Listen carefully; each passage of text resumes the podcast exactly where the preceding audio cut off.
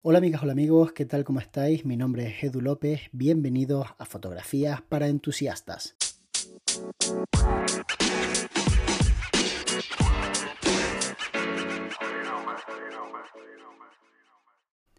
Hoy vamos a hacer un podcast ligeramente diferente, vamos a hablar de forma muy rápida de cómo grabar correctamente sonido para después poder tratarlo o no. Por ejemplo, yo no lo trato. ¿Por qué no lo trato? Porque creo que ya lo grabo bastante bien creo que es lo suficiente como para que la gente lo escuche correctamente y no quiero perder tiempo en tratar el sonido. Pero seguramente si lo tratara, pues mis vídeos y mis audios de podcast sonarían mil veces mejor. Últimamente he estado trabajando, por ejemplo, con micrófono directo al móvil, pero he descubierto que ese micrófono tiene un problema, y es que cuando se calienta el móvil mete una interferencia que es sencillamente horrorosa. Entonces he cambiado de idea y he dicho, bueno, pues cuando tenga el iPad conecto directamente el micro al iPad, que con el iPad no me pasa, y cuando no tenga el iPad, estoy en el estudio, pues lo que hago es que lo grabo con la Zoom H5, que es como lo estoy haciendo ahora mismo, con el micrófono conectado, y después directamente abro la tarjeta de la Zoom H5 en el ordenador, le doy al botón derecho sobre el archivo sin descargármelo en el ordenador y por iDrop lo subo directamente al programa del teléfono. Porque cuando lo intento pasar al teléfono por iDrop, el propio teléfono me dice, oye, ¿a dónde quieres que mande este audio?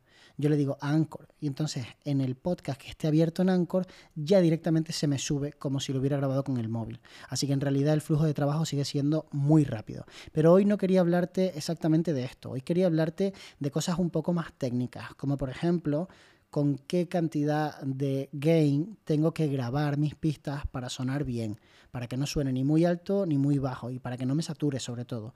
Entonces fíjate siempre que en las grabadoras, en las cámaras, tenemos como un registro que va a veces desde menos 32, a veces desde menos 48 hasta cero. Cuando llegas a cero el sonido satura, o sea, cuando llegas a cero suena mal. ¿vale? Se rompe, se raja.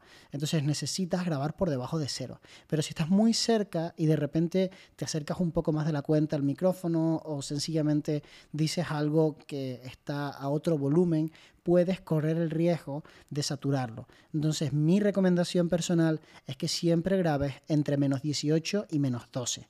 Que ahí sea donde están las barritas que te están indicando eh, lo que estás registrando. Normalmente cuando grabas, grabas en mono, no grabas en estéreo, porque a no ser que te haga falta, pues de alguna manera escenificar a través del sonido el espacio, no necesitas trabajar en estéreo. Y aparte de esto, ¿qué más tengo que hacerle al sonido? Bueno, pues te voy a recomendar hacer fundamentalmente dos cosas. La primera, aplicar un compresor. Creo que ya hemos hecho un podcast hablando de compresores creo que es muy útil aplicar un compresor. De hecho, la propia Zoom H5 trae tres tipos de compresores. Yo ahora mismo tengo puesto el compresor vocal. Lo que ocurre es que Anchor tengo la sensación de que trata el sonido cuando lo subo. Creo que lo procesa y lo trata. En mi caso, me molesta bastante porque siempre suena bajo siempre, no sé por qué, se me queda súper bajo y os quejáis muchísimo de eso, ya menos porque llevamos más de 200 capítulos, pero hay mucha gente que se quejó de eso al principio. Oye, se te escucha bajo, no se te oye y demás. Sobre todo la gente que va en coche, porque realmente, claro, el problema del coche es que mete mucho ruido. Mientras tengamos coches a motor, como los que tenemos ahora mismo, que no son eléctricos, pues se mete muchísimo ruido. Y mucho más en verano, que ponemos el aire, que tenemos como demasiado ruido. Entonces, intentan subir el sonido, pero no se oye lo suficientemente bien. Entonces, ¿qué puedes hacer para que se escuche mejor? Pues ecualizar el audio. Y ecualizar el audio es cogerlo y pues como un poco en Photoshop a una foto, pues coger y decir, oye, me gustan las altas luces, pero creo que aquí me pasé un poco, la bajo por aquí. Creo que aquí pues le falta un poquito a esto de levantar las sombras, pues levanto por aquí. Pues más o menos ecualizar funciona igual, pero con el sonido. Entonces hay diferentes registros en diferentes frecuencias y se puede aprender qué es lo que suena en cada frecuencia. De manera que si tienes una voz muy nasal, puedes corregirlo ligeramente utilizando una frecuencia determinada. Algo que vamos a dejar para otro podcast más adelante porque es bastante más especialista en el tema y la verdad es que ni siquiera tengo ahora mismo a mano el conocimiento exacto de eh, qué corrige cada una de las frecuencias. Pero sí soy consciente de que mejora mucho el sonido ecualizándolo. Entonces nosotros tenemos nuestras propias guías apuntaditas, incluso con ajustes preestablecidos para Final Cut en función de los diferentes tipos de micro y de los diferentes momentos. Cuando me grabo con el micrófono de Shure aquí sentado en la mesa, la verdad es que ecualizamos muy poco. Es una de las cosas buenas de este tipo de micrófonos tan caros. Son micros muy salados, pero realmente suenan muy bien. Entonces, no tienes que trabajarlos demasiado. Si los metes directamente a grabadora o los pasas a través de una interfaz, que yo tengo la Steinberg UR22C, que cada vez la quiero un poquito más. ¿eh? He dicho en alguna ocasión que era la peor compra que había hecho porque no consideraba que sirviera demasiado, pero ahora que le he ido cogiendo el gusto, la verdad es que me mola, o sea, me mola bastante porque siempre la reconocen todos los dispositivos, funciona súper bien, nunca falla, es facilísima de utilizar, es push and play y la verdad es que está, está bien, se le pueden conectar dos micrófonos, no sé, me parece que está, está muy bien, se puede monitorizar el audio, trae sus propios software para ajustarlo, está, está bien, no, no os voy a decir que me la volvería a comprar porque ahora sé más y me doy cuenta de que no necesitaba una Steinberg, pero sí que si alguien está pensando que le hace falta porque realmente tiene un micrófono que necesita pasarlo a través de una interfaz o una grabadora y no tiene grabadora, esta interfaz puede ser una muy buena opción, tiene mucha calidad. Aunque esas otras, no entiendo cómo la gente tiene el oído tan fino para detectar las calidades. Yo personalmente no, no tengo el oído tan fino. Entonces, una vez que tú has cogido tu audio, lo has em, ecualizado, y también le has aplicado un compresor, tienes el audio más o menos preparado para publicarlo. Pero te falta hacer una cosa, te falta coger el sonido y normalizarlo. Y es un proceso que podría ser mucho más extenso, pero vamos a dejarlo en que básicamente es subir y bajar el volumen de las diferentes partes para que suenes más o menos siempre igual, para que no hayan grandes cambios, porque a veces te alejas un poco del micro, a veces te acercas demasiado y necesitamos pues darle ese toque de homogeneidad. Pero sinceramente yo no lo, no lo hago, no voy a engañar, no lo hago. Lo que hago yo normalmente es intentar estar a la distancia correcta del micrófono.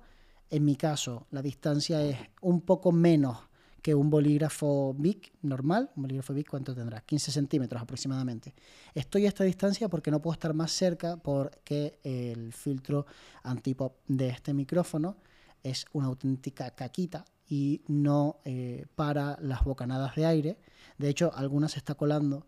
Y entonces, bueno, pues no puedo estar más cerca. Pero si quisiera estar más cerca, pondría otro filtro antipop y ya pues podría estar mucho más cerca y escucharíais el efecto de proximidad, que es como se le llama a cuando tú registras el sonido de una manera en la que potencias muchísimo determinadas frecuencias, las más graves sobre todo, y esas frecuencias más graves hacen que tengas una voz como mucho más profunda.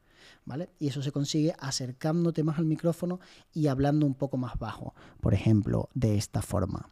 Y ahora que ya tuvimos nuestro momento ASRM, vamos a hablar eh, de eh, cómo proyectar la voz.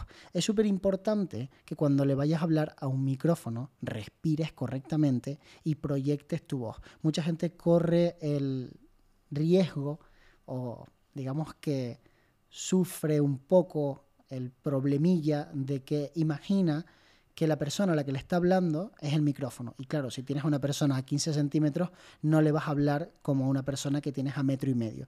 Cuando tú hablas a un micrófono para grabar un podcast o para grabar un vídeo, aunque el micro esté cerca, tú tienes que hablarle como si fuera pues, a otra persona que tienes a metro y medio.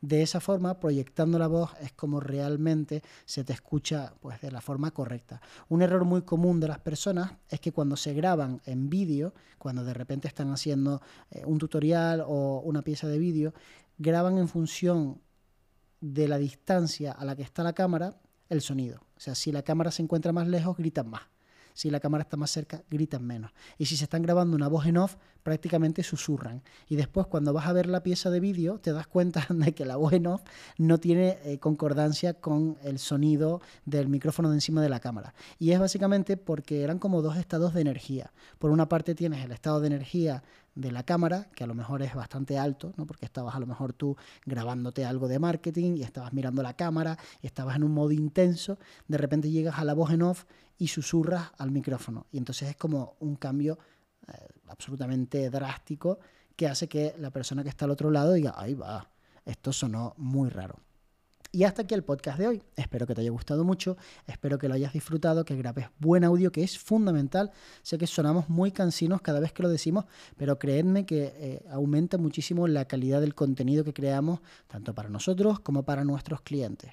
Y por último, el consejo final, cómprate una buena grabadora. Creo que las grabadoras son una herramienta que se ven así como muy vintage, como de otra época, pero funcionan realmente bien y son súper importantes. Tener buenas materias primas para poder eh, registrar un buen sonido te puede dar un plus de calidad que te ayude a mejorar mucho el contenido que estás creando.